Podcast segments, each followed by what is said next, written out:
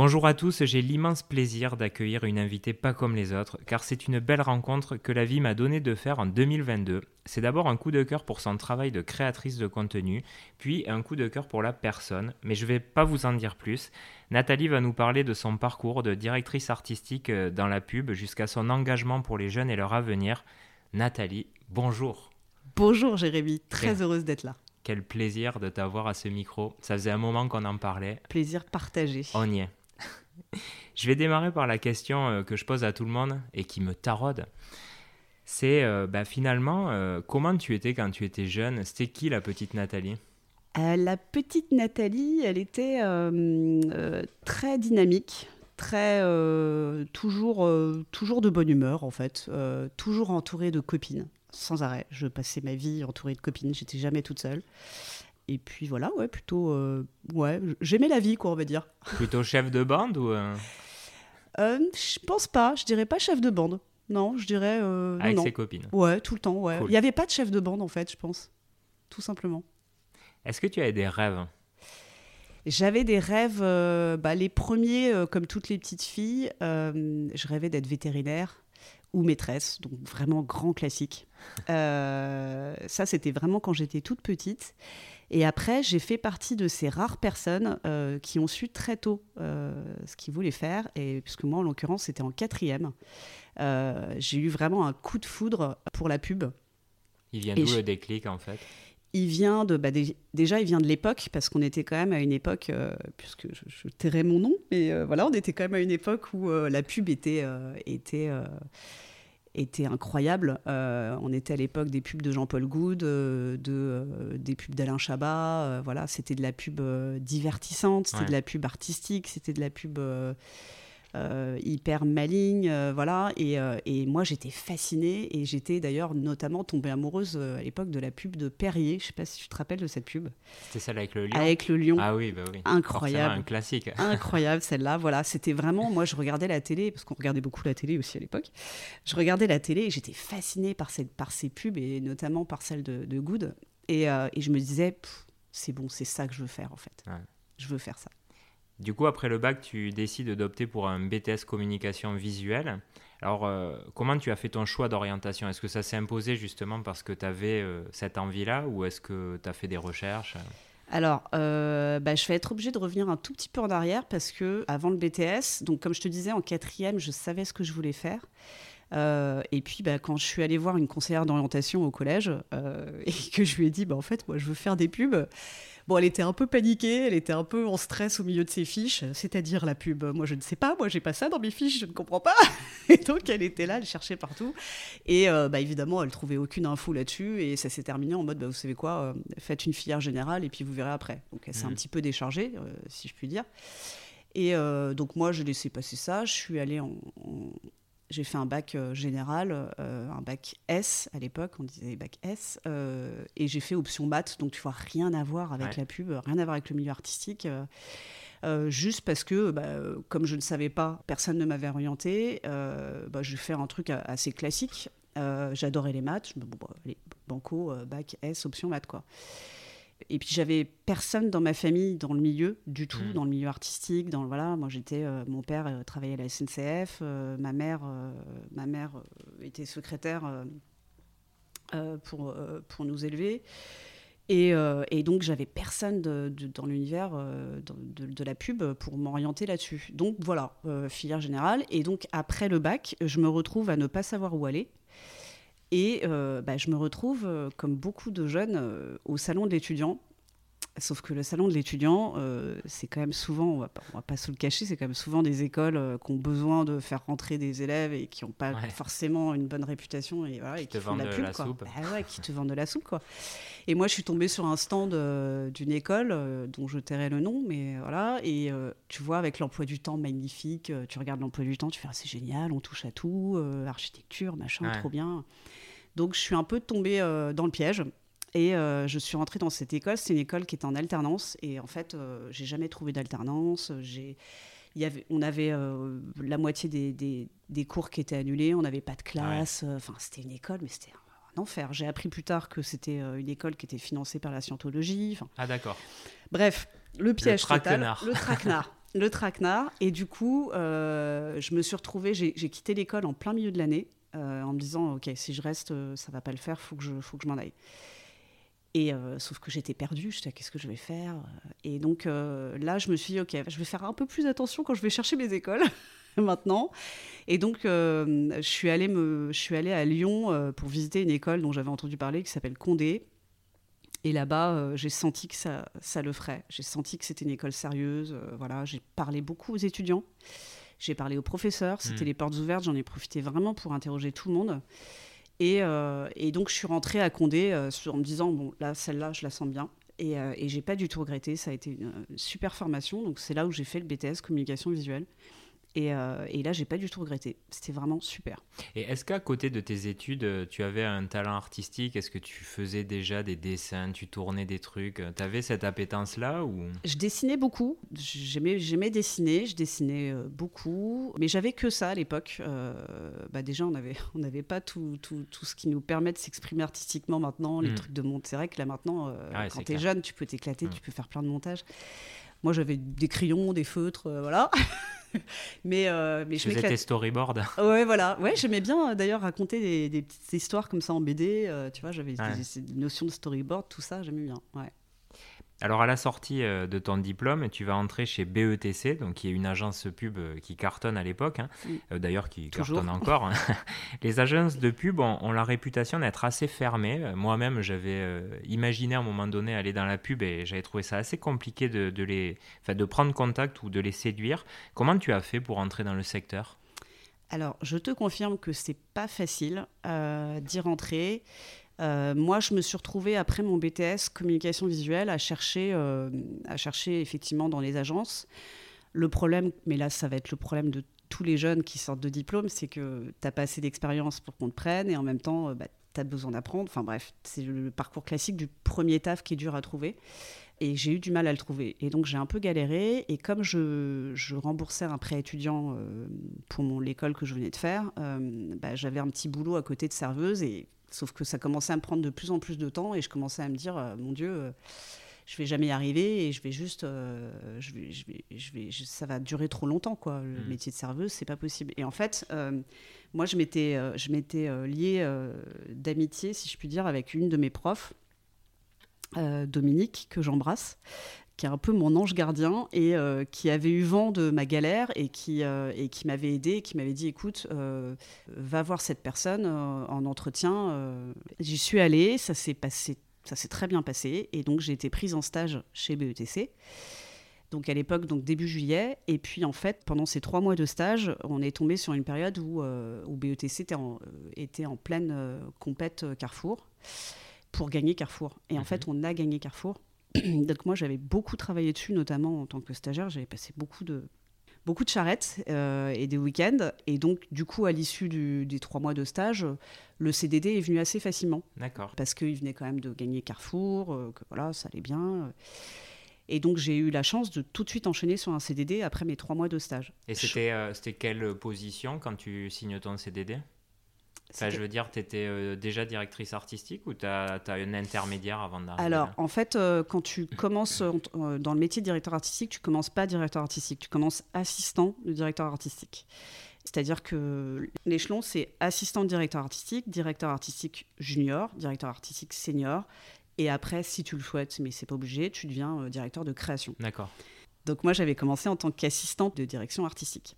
Et donc trois mois de, CDD, et pareil, à l'issue des trois mois de CDD, euh, le CDI est venu tout de suite. Donc c'est franchement hyper rare parce que du coup, euh, c'était une embauche euh, sur six mois de six mois de, tu vois d'essai quoi. Donc dans le milieu, c'est quand même super rare. Moi, j'ai des copines qui ont qui sont entrées en stage pratiquement peu de temps après moi. elles ont eu un an et demi avant d'être en CDI quand même. Mmh. Donc, euh, tu as eu un petit coup de pouce du destin, mais aussi, euh, Exactement. c'est la méritocratie, parce que tu es tombé au bon moment et tu t'es battu. Je pense que euh, c'est un mélange des deux, effectivement, mais j'ai vraiment eu aussi la chance de tomber, encore une fois, sur cette période de, de compète sur, sur, sur, Carrefour. Disons que je leur fais de la pub, hein. j'ai dû le répéter trois fois. On a le droit, on a le droit. Alors, c'est pas, c'est pas un, un, podcast sponsorisé. Oui, c'est ça, on précise. ouais, au cas où. Alors on revient justement, ton, ton job c'était directrice artistique. Euh, clairement c'est le rêve de pas mal de gens hein, qui veulent aller dans la pub parce que souvent euh, on se dit euh, bah, on a envie de créer les pubs mais il y a beaucoup beaucoup d'autres métiers, on aura peut-être l'occasion d'en parler. Mais toi donc tu as fait ce job-là qui intéresse un peu tout le monde. Est-ce que tu peux nous raconter ce que fait un directeur artistique ou une directrice artistique au quotidien? Alors, bah, d'abord, l'assistant de directeur artistique, puisqu'on commence par ça, euh, lui, il va être sur euh, de l'aide, de l'assistance au directeur artistique. Et ça veut dire euh, faire des photomontages, faire des recherches d'images, faire des scans à l'époque. Vraiment, euh, ouais, moi je précise. Des fax aussi Ouais, alors on n'était pas sur les fax, mais j'étais quand même à une période où, euh, où euh, on collait aussi sur, sur des cadapacs. Donc, cadapac, c'est du, du papier épais. Et on faisait les présentations, et en fait, on collait à la bombe, à la bombe de colle quand même à l'époque. Enfin bref, donc je te parle, je te parle d'une époque. ouais, je te parle d'une époque. Et même pire que ça, il n'y avait pas les banques d'images pour les recherches d'images. Donc, ah moi, j'allais au cinquième étage, là où il y avait la bibliothèque, où il y avait tous les magazines et euh, je faisais mes recherches dans les magazines. C'est-à-dire qu'en fait, moi, j'avais, euh, ma DA qui me disait, euh, bah, en fait, il me faut la photo d'une femme qui tient un sac, le bras tendu. Ah, bah, je me tapais tous les magazines jusqu'à ce que je tombe sur la bonne image. Donc, on se parle quand même de cette époque-là. après, évidemment, j'ai quand même aussi connu les, les, banques d'images. Mais donc, je passais beaucoup de temps à chercher des images, à faire des scans, à, l'aider dans ses photomontages, à l'aider dans ses. elle dessinait beaucoup, moi, la, directrice artistique que je, que, que je suivais donc je scannais ces trucs, euh, je les coloriais. Enfin voilà, c'était vraiment de la technique pure euh, de l'assistanat. Ça, c'était euh, en tant qu'assistant. Quand tu passes directeur artistique, là, on passe sur autre chose. C'est vraiment un autre métier, puisque là, tout d'un coup, bah, tu fais de la conception. Parce qu'en fait, ce qu'il faut savoir, c'est que le directeur artistique, il travaille en binôme avec ce qu'on appelle un concepteur-rédacteur. Et en fait, ensemble, on prend des briefs et on réfléchit ensemble à la conception. Et une fois que l'idée est vendue, c'est là que nos métiers se séparent et que le directeur artistique va s'occuper de l'image et le concepteur-rédacteur plutôt des mots. Donc c'est un peu ce qu'on appelle aujourd'hui, euh, enfin qu'on voit fleurir sur LinkedIn, les copywriters, enfin les rédacteurs. C'est ça, d'ailleurs on appelle ça copywriter, hmm. concepteur-rédacteur, exactement. Et donc, euh, donc tu travailles en binôme, on réfléchit ensemble à une idée, ça c'est vraiment ça en commun, parce que hmm ça pourrait être un peu. Euh, c'est un peu perturbant le mot concepteur-rédacteur parce que tu as l'impression que le concepteur-rédacteur, c'est lui qui va trouver l'idée et le directeur artistique, lui, il est là que pour faire de la direction mmh. artistique. Et en fait, c'est pas vrai. Je trouve que dans la sémantique, il y a un truc qui va pas. Je tiens à le préciser parce que, quand même, voilà, le directeur artistique, il fait aussi de la conception. Ensemble, on réfléchit ensemble à l'idée et après, nos métiers se séparent. Et puis, euh, du coup, euh, ce qui se passe, c'est qu'en agence, donc quand on soit un brief, on, a, on est plusieurs teams team créatif sur le, sur le même brief. Hmm. C'est très souvent le cas. Euh, ce qui veut dire qu'on est déjà en compétition, déjà dès le début en interne, sur les idées. Ça, c'est ouf. Hein. Ça m'avait étonné parce que tu m'en avais déjà parlé, je savais même pas. Quoi. Eh bah, si. Et donc. Euh, donc, tu es en compétition déjà en interne et aussi avec d'autres agences parce que quand euh, souvent tu as le premier brief, euh, tu n'as encore pas chopé le contrat. Quoi. Exactement. Bon, là, après, on, a, on avait aussi quand même des clients qui étaient à nous, hein, qui étaient rien qu'à nous. Donc, sur ces clients-là, tu n'es pas en compétition sur d'autres agences. Mais même sur les clients qui ont, voilà, qui ont des honoraires dans l'agence et qui sont là tout le temps, bah, tu es souvent en compétition avec d'autres teams créatifs. Donc, tu dois passer cette phase-là déjà, d'être choisi parmi, euh, parmi les autres euh, créatifs. Euh, auprès de ton directeur de création, parce que c'est le directeur de création qui choisit les pistes, mhm. qui dit ok, on va partir, on va présenter telle piste à tel, au client et telle piste. Donc c'est lui qui va choisir quel créatif va avoir la chance d'être présenté au client. Après, il faut encore passer la phase client, qu'il faut qu'il achète ta piste. il faut qu'il l'achète entièrement, comme toi tu l'avais vu, parce que des fois il y a des massacres au passage, hein. il, y a, quelques, quelques, quelques, ouais, quelques gros ajustements, gros ajustements. Et euh, donc voilà, tout ça pour dire que c'est pas juste, enfin quand, quand, tu vois des pubs à la télé, il y a eu quand même un sacré, euh, sacré parcours avant que ça sorte quand même, vraiment. Ah, ce que tu me disais aussi, euh, on en avait parlé euh, hors antenne, c'est que ce qui est quand même un peu frustrant, c'est que, comme je disais juste avant, tu peux être parfois en concurrence donc avec d'autres agences et tu vas lancer euh, tes idées, une créa, etc. Et à la fin, tu peux ne pas être pris et avoir fait tout ce boulot-là pour rien. On a, moi, je te dirais, on doit avoir, allez, 85% de travail pour 15% de production. C'est-à-dire qu'il y a 85% qui va à la poubelle. Putain, c'est ouf quand même. Tu vois, mais vraiment. Ouais. C'est-à-dire que euh, en tant que créatif, tu veux- peux même avoir des périodes. euh, nous, on a eu une période un peu dure euh, avec mon binôme Jérémy sur la fin. Oui, parce que j'étais déjà avec un Jérémy. un autre Jérémy, que j'embrasse aussi. Et, et du coup, on a eu une période où on n'a pas produit pendant, pendant deux ans. Ouais. Et c'était pas faute de, de se faire acheter nos, nos pistes en interne. euh, voilà, euh, les directeurs de création, euh, ils nous achetaient nos trucs, il n'y a pas de problème. Mais ça passait pas. Et Ça là, comment, passait pas. comment tu fais pour maintenir un peu la confiance en toi? Parce qu'en plus, quand c'est du créatif, tu commences à te dire, bah, je suis nul. Quoi. Bah, si si voilà. au bout de deux ans, tu, tu sors rien, alors comment tu fais là pour... euh, Là, c'est vraiment pour un créatif, c'est là euh, quand il y a vraiment des longues périodes comme ça, c'est très très dur. Après, c'est très rare quand même. Faut pas se, voilà, c'est pas, ça arrive pas tout le temps. C'est hyper dur parce que, euh, ouais, c'est hyper frustrant. C'est-à-dire qu'il y a des fois, il y a, nous, il y a- on avait des, des- des idées. Des fois, on se disait mais ah, non, c'est pas passé. Ouais. J'aurais adoré le voir. Ouais. J'aurais adoré le, le voilà. Ou et puis en plus, parfois, c'est tu te dis que ça aurait pu être utile pour les gens. Enfin, tu vois, moi, mes plus grosses déceptions, c'est euh, c'est des trucs où, ouais, qui auraient pu être, en toute humilité, hein, mais des choses euh, sur des sujets de santé, des trucs comme ça. Ouais, on aurait voulu les voir euh, vivre. Alors justement, euh, est-ce que tu peux nous donner l'exemple d'une campagne euh, que tu as dû mettre à la poubelle et que bah, tu aurais vraiment aimé voir? Oui, tout à fait. J'en ai, j'en ai une, j'en ai même deux. Je vais essayer de faire court. Euh, il y en avait une qui m'a vraiment, vrai, ça m'a vraiment marqué parce qu'on on travaillait euh, sur un laboratoire pharmaceutique euh, pour sensibiliser les gens au cancer colorectal. Et en fait, euh, avec Jérémy, on avait eu l'idée de, de- de- comme le, pour, euh, pour le dépistage du cancer colorectal est hyper simple, tu le fais chez toi tous les deux ans, tu as juste à le faire euh, de chez toi, donc je, je te laisse deviner comment tu, tu le fais. Je crois que j'ai deviné. Voilà. Euh, et du coup, on s'était dit, OK. euh, et puis, euh, il y avait ça. Il y avait le fait qu'il y a beaucoup d'idées reçues sur le cancer colorectal. Il y a des gens qui pensent que c'est que les hommes, par exemple. Bref, donc il y avait toute, toute une infographie comme ça qui était intéressante à montrer aux gens. Et on avait décidé de le mettre sur du PQ. Et de le mettre dans les salles d'attente des médecins et dans les hôpitaux euh, pour que euh, quand tu, tu vas aux toilettes, tu tombes dessus Ouais, et qu'on mal. et qu'on te rappelle que finalement c'est assez simple et puis surtout qu'on te, qu'on te casse ces idées reçues. Ça a été jusqu'à la production. On a été produire ces, ces papiers toilettes Oh putain. importé de Chine dans un cargo. Bilan euh, carbone euh, bilan magnifique, carbone, mais à euh, l'époque, on n'en parlait pas. magnifique. Et euh, sauf que entre temps, le patron de cette de ce client change. Il découvre notre campagne. Il fait moi vivant mon logo sur du PQ. Oh, putain. Jamais. Je ne veux pas qu'on se torche sur mon PQ. Ouais, Et, et il a refusé de, de distribuer ces PQ dans les alors qu'ils étaient là quand même. Et donc ils ont été détruits. C'est ouf. Hein. Et ils ont été détruits. Et en fait ça je ça, ça- même pas pu en récupérer un souvenir? Ah, j'en ai gardé un. Ah, J'en ai gardé un, je te le montrerai. J'en ai gardé un, euh, mais euh, ça, c'est jamais passé, quoi. Parce que vraiment, je me suis dit, mais attendez, mais euh, enfin, faut quand même informer les gens. Il est là, c'est quand même Ouais. dommage, on va pas le. Bah non, c'est jamais sorti. Donc ça, vraiment très très grosse déception. Et euh, l'autre grosse déception, l'une de nos plus grosses déceptions qu'on a eues avec Jérémy, c'était sur une campagne SOS Racisme. C'était il y a très longtemps, euh, je sais pas, il y a peut-être 7 ans. Euh, à l'époque, euh, bah, Facebook marchait, en- enfin voilà, c'était, pas aussi ringard que maintenant. Euh, et en fait, il y avait vraiment un besoin des SOS Racisme de revenir un peu à la, sur, le, sur le devant de la scène, puisqu'on n'en entendait plus trop parler. Il y a eu une très grosse période Coluche, etc. Ouais. Le logo était connu, tout le monde l'avait en pins. Et tu vois, ce logo, c'est une main jaune comme ça, qui, Mm. qui, qui fait comme ça. Et euh, du coup, notre idée, c'était euh, c'était de parler du racisme sur les réseaux sociaux.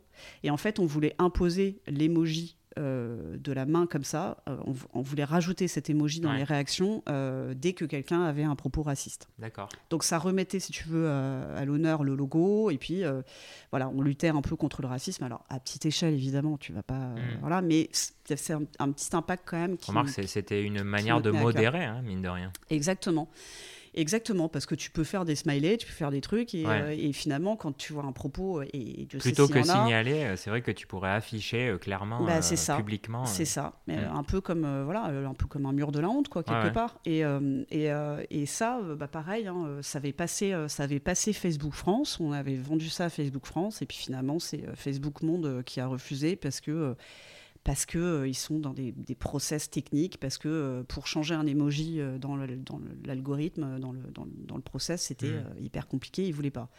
Sauf que trois mois après, on voyait euh, débouler les petites fleurs de merde pour la fête des mères, quoi, tu Ouais. vois. Et tu dis, euh, ok, d'accord. Bah, en tout cas, euh, voilà, si Mark Zuckerberg nous écoute, et je sais qu'il nous écoute, euh, c'est franchement, c'était pas cool. Quoi. Non, c'était pas cool, vraiment. Et vraiment, c'est bon. Et- mais vraiment, grosse déception. Et, euh, et après, voilà. Mais après, tu vois, toutes ces déceptions, en revanche, euh, ce que je peux dire, c'est que c'est hyper dur pour un créatif, vraiment, parce que. euh, parce que quand c'est ton bébé, en fait, quand tu as des idées comme ça auxquelles tu tiens et que vraiment tu y crois, euh, bah, il faut mettre ce bébé à la poubelle, en fait. Et, Donc, justement, euh, tu, tu y passes combien de temps en moyenne sur un sujet comme ça? Que tu mets à la poubelle Bah, ça dépend. Alors vraiment, ça dépend. euh, je sais pas, euh, Facebook, ça a bien dû durer un bon mois, quand même. euh, un bon Ouais, mois donc c'est quand même du, du taf. euh, Ouais, ouais, ouais. hmm. Au milieu des autres sujets, parce que tu n'es jamais sur un sujet euh, tout seul, mais ouais, je dirais un bon mois. Bon, après, voilà, encore une fois, toutes ces déceptions. alors, c'est très, très dur, mais ce qui est génial, c'est que là, je me rends compte dans l'entrepreneuriat, c'est que ça. Enfin, j'ai l'habitude d'avoir mes trucs auxquels je tenais à fond, euh, voire euh, de pas voir le jour. Donc, c'est, si tu veux, ça te donne une mécanique cérébrale qui vraiment qui t'aide après dans l'entrepreneuriat finalement. Donc, euh, de toute façon, moi, je suis de ceux qui pensent qu'il y a toujours un mal pour un bien. C'est mon côté euh, verre à moitié plein, tout ça. Mais c'est vrai que euh, je le vois maintenant que ça me donne une force où euh, je me dis bon, c'est pas grave, euh, test and learn, tu vois. Bon, ça n'a Mhm. pas marché, je passe à autre chose. Donc quelque part, c'est dur, mais bon, bah, c'est comme tout, ça te Ça rend résilient. Bah ouais, bah Mhm. ouais, mine de rien. Alors, tu as passé quand même 17 ans dans le secteur, hein, euh, chez BETC, puis après chez Havas. Donc, tu as bossé pour euh, plein de marques euh, comme Lu, Disney, Winamax, mais aussi pour l'armée de l'air, par exemple, ou des assos comme SOS Racisme. Est-ce que dans toute cette expérience, il y a une campagne qui t'a particulièrement marqué? Alors, ouais, il y en a. Alors, j'en ai, je suis désolée, j'en ai plusieurs. Je suis, Bah, un peu, vas-y. je suis un peu bavarde. Ta carte blanche. Pour des raisons différentes. C'est-à-dire que pour le côté fun, pour le côté, euh, voilà, aussi faire rêver sur ce métier, euh, l'un de mes plus beaux souvenirs, ça restera quand même le tournage Winamax, euh, puisque dans la même journée, on avait quand même tourné avec euh, Patrick Bruel, euh, Raymond Domenech, euh, Estelle Denis, Coulchen, Julien Cazard et Moundir. On les embrasse. hein. Voilà, Moundir, Ils très sympa Ils d'ailleurs. nous écoutent sûrement. Voilà, oui, bah, évidemment. Euh, Patrick, euh, Patrick, si tu nous écoutes. Donc voilà, pour le délire, évidemment, je suis obligée de te, te- te dire des souvenirs comme cela parce que c'était une journée incroyable. Enfin. C'est complètement ouf. Quoi. Dans la même journée, tu tournes avec toutes ces personnes-là. On avait aussi tourné avec, euh, avec, avec Marcel Desailly et, euh, et Franck Leboeuf euh, sur, un- sur une OP Le Bon Coin où on parlait de la Coupe du Monde de 98. Donc, ouais, forcément, ces moments-là, ils sont, ils sont super. Les tournages, en général, c'est Ouais. top. Et puis, euh, j'ai un autre souvenir un peu plus, euh, plus intime, euh, enfin plus intime, ouais, qui, qui m'a plus touchée, je dirais. Euh, C'était sur le Secours populaire. Enfin, on avait tourné un clip avec des jeunes, euh, des jeunes du Secours populaire pour un appel aux dons, tout simplement. Et, euh, et en fait, on les, a- on, on les avait enregistrés euh, chez Havas, donc euh, qui est au bord de la Seine, hein, qui est sur les quais. Et en fait, on les avait fait venir au studio pour les enregistrer. Et donc, ils étaient venus en car avec, euh, avec leur, le- leur animateur. Et en fait, quand ils sont arrivés, ils, ils nous ont dit Ah, c'est génial, on a vu la scène. On n'avait jamais vu la scène. C'est des gosses qui avaient jamais. C'est des, des, des banlieusards de Paris hein, qui avaient jamais vu la scène, en fait. Et, euh, et je sais pas pourquoi, je peux pas t'expliquer pourquoi, cette, cette- cette- ce- cet épisode-là m'avait vachement touché quoi. Mm. Et, euh, et ces enfants m'avaient touché Vraiment, Mm. ils étaient hyper touchants et on avait fait un tournage, euh, voilà, euh, qui était. Ouais, j'ai un très très beau souvenir de ce moment-là. Donc voilà, deux raisons différentes, deux, deux, deux, deux campagnes qui n'ont rien à voir, mais qui m'avaient marqué. On va euh, parler maintenant de, bah, des, on va dire des campagnes que tu as gagnées, parce que forcément, il faut sortir des sentiers battus, on l'a dit tout à l'heure, pour séduire le client. C'est quoi le truc le plus dingue que tu as fait pour gagner un compte? Alors, le truc le plus dingue que j'ai fait, c'est d'emmener ma fille euh, qui avait euh, tout juste un an dans les bureaux un week-end parce que, euh, parce que mon mari n'était pas là et qu'il fallait que je la garde. Et euh, parce qu'on était en pleine charrette et on était en charrette sur Total. Déjà. Voilà. Euh, Et donc j'ai emmené ma fille quand même dans les bureaux avec mon petit lit parapluie. J'ai- une photo, hein, j'ai une preuve de ça. Et euh, avec mon petit lit parapluie euh, dans mon bureau avec ma fille à bosser tout le week-end, voilà. Et en fait pour une campagne totale, donc déjà tu vois, C'est des choses que je ne referai pas spécialement. et euh, pour la petite anecdote, en plus, on avait perdu cette compète. En plus. donc je suis désolée, j'ai pas d'exemple où, où, on a gagné, mais celle-là, je peux te dire que je, ne je la referai pas. Bon, le monde de la pub, euh, il a, quand même euh, toujours eu une réputation assez sulfureuse, hein. d'ailleurs appuyée par euh, les écrits de Frédéric Becbédé. Je pense que beaucoup ont lu 99 francs, ou je crois maintenant c'est 14,90 euros. voilà, je pense. Et donc récemment, le milieu de la pub a fait l'objet d'accusations par certaines femmes qui ont dénoncé des comportements déplacés. Est-ce que c'était nécessaire de remettre un peu d'ordre dans le milieu? Évidemment, je ne peux pas dire le contraire. Évidemment qu'il faut faire de l'ordre. Euh, alors, dans ce milieu-là, mais dans tous les autres milieux, parce que ça a fait plein de petits. Euh, Balance ton agency, euh, il y en avait plein, plein d'autres. Il y a eu les agences RP, y, a, il y en a plein. Oui, évidemment, euh, qui c'était nécessaire. En plus, c'est tombé, si je me, si je dis pas de bêtises, euh, balance ton agency en plein premier confinement. Hein, donc, euh, enfin, moi, j'ai suivi ça et pourtant, j'étais pas du milieu. J'avais trouvé ça assez violent. Tout d'un coup, c'est ça a pris une ampleur de folie. Et c'est vrai qu'il y a des. Bah, alors, je, je connaissais pas les personnes, hein, mais il y a des gens qui ont été très stigmatisés, alors que bon, je pense que ça. Bah, il y, a, y a à boire et à manger dedans. c'est compliqué de, de, de, de de parler de ça parce que euh, moi, ce que ça m'a fait en tout cas, c'est que ça m'a beaucoup choqué. Je me souviens avoir lu tous ces témoignages. On était confinés en plus, euh, voilà. Ça m'a beaucoup choqué et surtout, ça m'a fait prendre conscience quand même qu'il y avait beaucoup de choses qui me semblaient moi euh, anecdotiques hmm. et qui en fait ne le sont pas. Tu vois? Et en fait, c'est ça surtout que ça m'a fait prendre conscience. Vraiment, c'est de me dire, c'est vrai que c'était quand même pas normal. C'est vrai que bon. Mais après, c'est comme dans tous les milieux. Et puis, je rappelle aussi que le milieu de la pub, surtout chez les créas, parce que chez les consultants, enfin, chez les commerciaux, il y a beaucoup de femmes. Chez les créatifs, il y a très, très peu de femmes. Donc, après, c'est comme tout milieu dominé par les hommes, euh, il y a toujours un peu de misogynie. C'est mm. naturel, c'est comme ça. Donc, euh, après. J'ai aussi envie de souligner euh, des personnalités comme, comme Mercedes Serra ou Agathe Bousquet, qui sont des femmes, euh, tu vois, qui, qui, qui, changent aussi un peu euh, cette, cette, image qu'on peut avoir des femmes dans la pub. Parce qu'elles envoient du bois quand même. donc, euh, donc voilà, donc c'est bien aussi de le souligner. Mais il en faut plus. Il n'y en a, il y en a mm. pas assez des femmes comme elles. Il en faut beaucoup plus dans la pub. et puis chez les créas aussi, il en faut. Il y en a, hein. il, y en a des, il y en a des formidables, mais on les voit pas assez. C'est plutôt masculin, les créas? Plutôt masculin les créas. c'est marrant, tu vois, j'imaginais le contraire. Mais euh, ah, non, non, c'est clairement.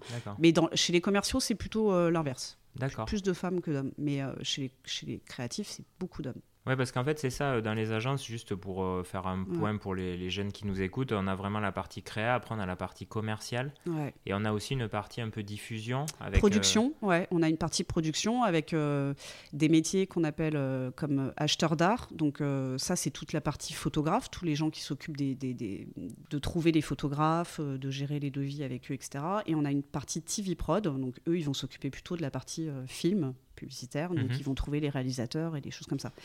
Euh, enfin, il n'y a pas que eux dans la prod, mais il y a voilà, il y a toute une partie euh, qui va vraiment s'occuper de la production une fois que l'idée est vendue. Euh, et puis les commerciaux, ils vont être à la fois sur la partie, toute la partie vente de l'idée, donc de la, de la conception à la réalisation, ils vont suivre le client sur, toute la, sur tout le process en fait. Et les médias planeurs?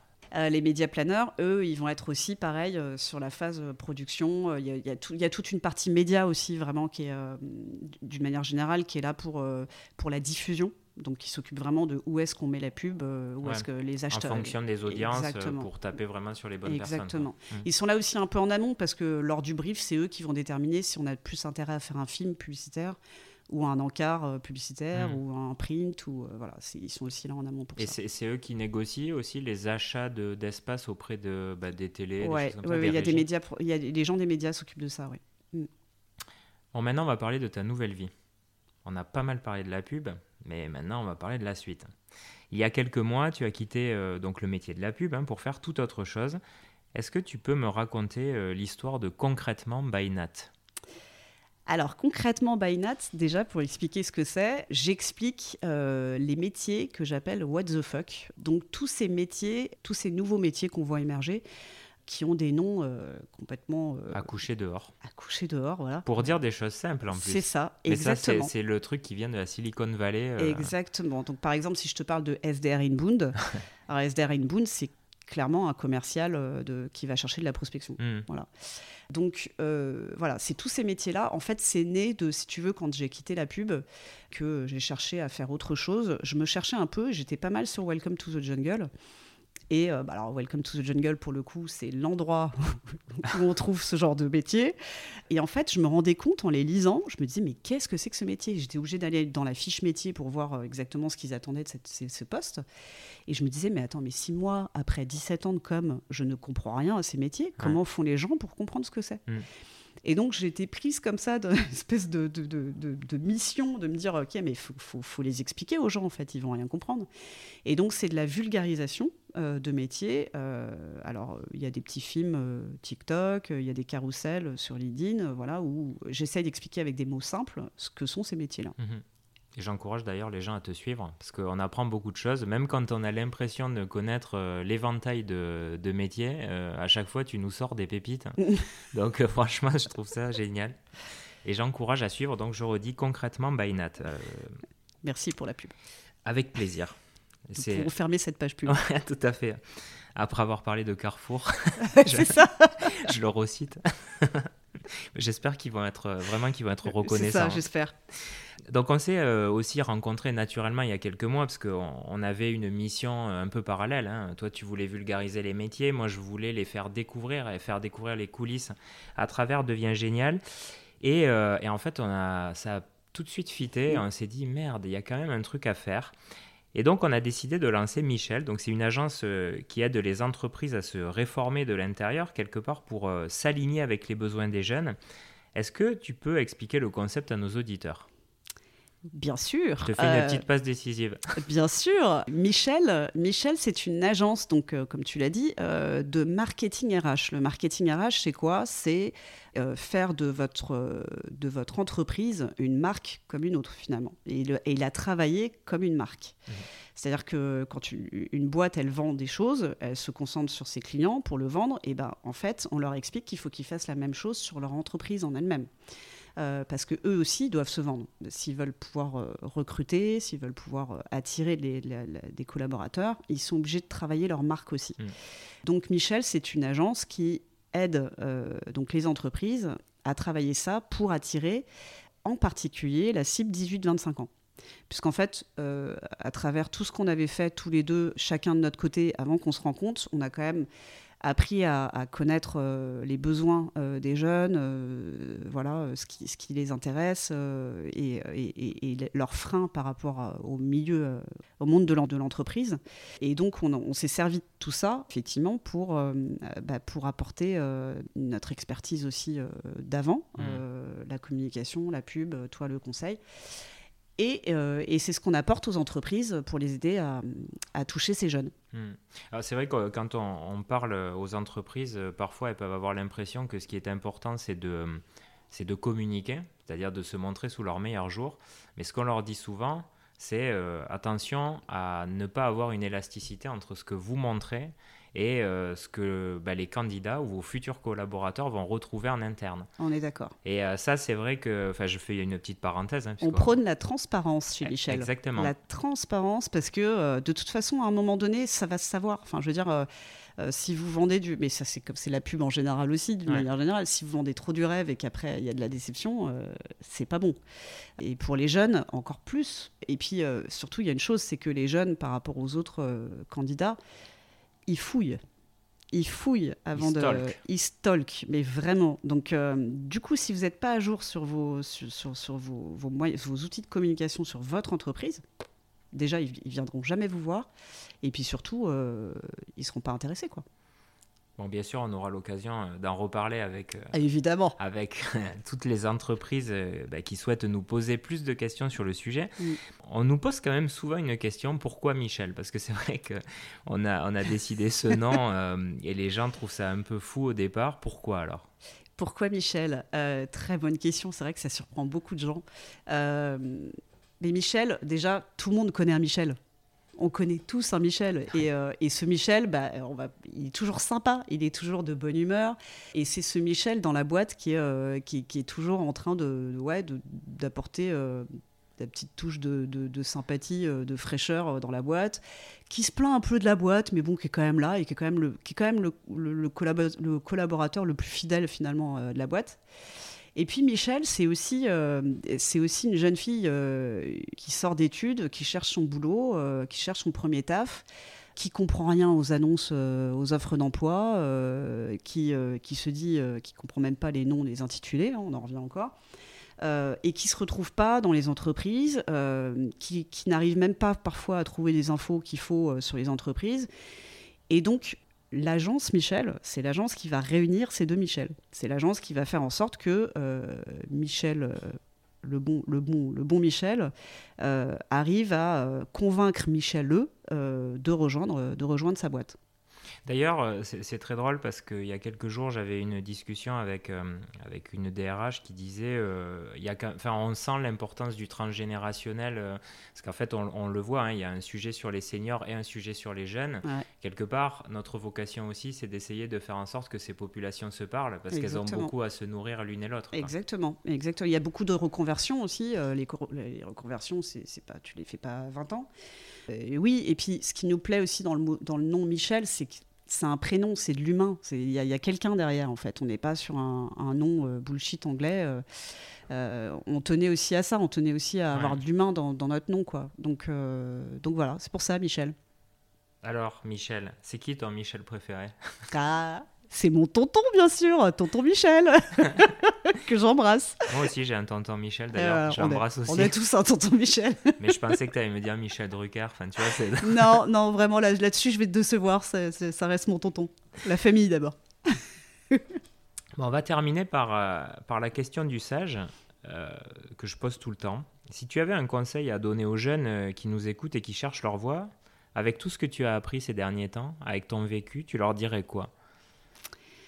Ah, je leur dirais juste un truc, mais vraiment, mais soyez curieux. Mais quand je dis soyez curieux, c'est soyez un boulimique de l'info. Vraiment, allez voir tout ce qui se passe, allez piocher des infos partout, partout, partout. Parlez aux gens, parlez à des, gens qui font les métiers qui vous intéressent, euh, parlez aux écoles, parlez... Euh. Franchement, euh, pour moi, une orientation réussi, c'est une orientation, enfin, c'est quand tu es informé. Enfin, je veux dire, si tu peux pas, euh, si, tu, ne sais pas ce qui s'offre à toi, tu peux pas choisir consciemment. Mmh. Donc, pour avoir vraiment toutes les cartes en main, euh, pour moi, il faut vraiment être méga curieux, quoi. Et, euh, et pas pas hésiter à poser des questions. Il n'y a pas de questions idiotes. Il y a pas de. On peut s'interroger. On a le droit aussi de poser une question claire sur. Ok, mais est-ce que c'est bien payé? On a le droit d'avoir des questions comme ça. On a, voilà. Faut, mais il faut être en accord avec soi. Donc pour ça, c'est en posant des questions. On a tous euh, autour de nous des gens, euh, quand tu les interroges sur pourquoi tu as choisi de faire ce métier, euh, c'est une rencontre. C'est toujours une rencontre ou c'est toujours. Bah, en fait, je connaissais pas ce métier, mais un soir, j'étais à une soirée, j'ai parlé avec quelqu'un qui faisait ce métier. Donc, c'est des, des, trucs qu'ils ignoraient. Donc, pour ça, il faut aller tout le temps se nourrir, se nourrir, se nourrir d'infos. De, Et c'est là où je pense que les entreprises, elles ont un rôle à jouer là-dessus. C'est-à-dire que c'est aussi à elles c'est aussi à elle de, de, donner du contenu là-dessus. C'est-à-dire que de, rappeler quels sont leurs métiers, euh, enfin, d'expliquer leur métier, d'expliquer euh, comment se passe ce métier-là dans la boîte, parce qu'il y a aussi des métiers qui sont différents d'une boîte à une autre. Donc vraiment d'aller euh, fournir ces infos-là aussi aux jeunes. Et c'est pour ça d'ailleurs que qu'on compte bien euh, les, les, aider là-dessus, que Michel, Michel va les aider là-dessus. Et, c'est vrai que tu vois, juste pour ajouter un mot là-dessus, je, je, pense que les jeunes sacralisent un peu les entreprises, c'est-à-dire ils ont l'impression que c'est un milieu très sérieux avec qui on ne peut pas discuter ou avec qui il faut être très, euh, très normé. Donc moi, je, je, les encourage quand même à aller vers la rencontre parce que, comme tu l'as dit, c'est quand même les rencontres et, et on l'a vu à travers tous les épisodes de Devient Génial, souvent le mm. déclic il vient d'une rencontre. Même toi, tu dis comment je suis rentré dans une agence? Bah, Parce qu'à un moment, euh, c'était quelqu'un avec qui je m'entendais bien, qui m'a donné un petit coup de pouce. Et aux entreprises, je leur dirais, euh, finalement, les jeunes restent quand même des, individus comme les autres. C'est une génération, mais qui a été quand même construite et éduquée euh, par les générations précédentes, mm, donc mm. qui n'est pas non plus totalement euh, en, rupture quelque part avec nous, nos générations, mais qui a simplement des besoins qui évoluent. Quoi. Ouais, ouais, ouais. Oui, oui, complètement. Complètement, Michel. eh ben, ce sera le mot de la fin. Euh, Nathalie, un grand merci pour euh, le partage de ton expérience. Merci à toi. Et puis, euh, bah, je vous encourage déjà à suivre, hein, je redis, concrètement Bainat, parce que bah, ça va pouvoir vous éclairer sur les métiers que vous ne connaissez pas. Et surtout, ça va peut-être vous faire prendre conscience que vous-même, en tant que chef d'entreprise, il faut peut-être vulgariser un peu plus vos offres, parce que c'est un des, des, premiers sujets. Et puis, euh, bah, vous allez suivre notre aventure, parce qu'on va continuer tous les deux. Donc, nous, on va se voir beaucoup. Rendez-vous avec Michel. Et surtout, n'hésitez pas à donner nous de la force, envoyez-nous des likes, des commentaires, euh, des petites étoiles euh, sur toutes les plateformes d'écoute. Et euh, n'hésitez pas surtout à, à, nous contacter parce qu'on sera très heureux de partager l'expérience avec vous. Tout à fait, Michel. Salut Michel. Salut Michel.